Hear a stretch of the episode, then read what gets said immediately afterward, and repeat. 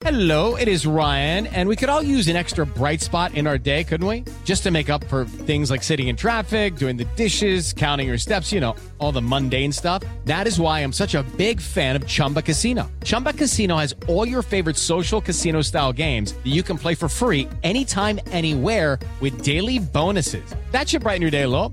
Actually, a lot. So sign up now at chumbacasino.com. That's chumbacasino.com. No purchase necessary. BGW. Void were prohibited by law. See terms and conditions. 18 plus. 7 de la mañana, 7 de la mañana con un minuto. Muy buenos días, 88.9 Noticias, información que sirve por iHeartRadio, panorama informativo, transmitiendo en vivo viernes, que te quiero viernes 12 de agosto del 2022. Saludamos. Continúa la disminución de casos de COVID en el país. Moni Barrera nos comenta. En las últimas 24 horas, México registró 13.313 nuevos contagios y 71 muertes por COVID para un total de 6.903.862 casos confirmados de coronavirus y 328.596 fallecidos, informó la Secretaría de Salud. A través del comunicado técnico se dio a conocer que por quinta semana consecutiva disminuyen los contagios, ya que mientras en la semana epidemiológica 27, que comprende del 3 al 9 de julio, hubo 20 28.927 en promedio por día. En la semana 31, del 31 de julio al 6 de agosto, el reporte es de 8.502. En 88.9 Noticias, Mónica Barrera.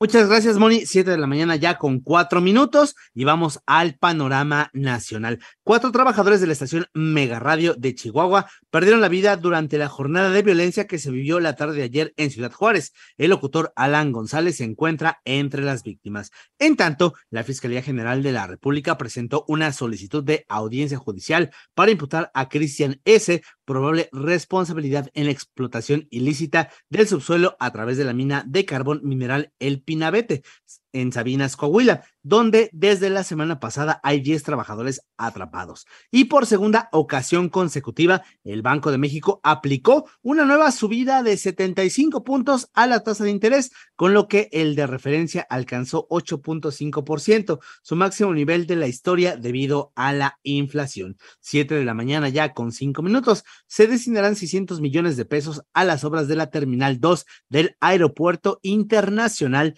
de la Ciudad de México. Joana Flores con la información. Confirma la jefa de gobierno Claudia Sheinbaum que a petición del gobierno federal, la administración local rehabilitará la Terminal 2 del aeropuerto de la Ciudad de México, la cual presenta hundimientos. Se está terminando el estudio, en su momento pues ya lo presentaríamos. Exactamente cómo va a ser esta recimentación, qué características tiene, cómo se va a desarrollar la obra, los riesgos que hay de la Terminal 2. Los estudios, el proyecto ejecutivo y su ejecución están a cargo de la Secretaría de Obras del Instituto para la Seguridad de las Construcciones y del Instituto Instituto de Ingeniería de la UNAM. La intervención iniciará este año y durará 13 meses con una inversión federal de 600 millones de pesos. Para 88.9 Noticias, Joana Flores. Muchas gracias, Joana. Siete de la mañana ya con seis minutos. Vamos rápidamente al panorama internacional. La situación en la central nuclear de Zaporilla, en Ucrania, es grave, advirtió el Consejo de Seguridad de la ONU.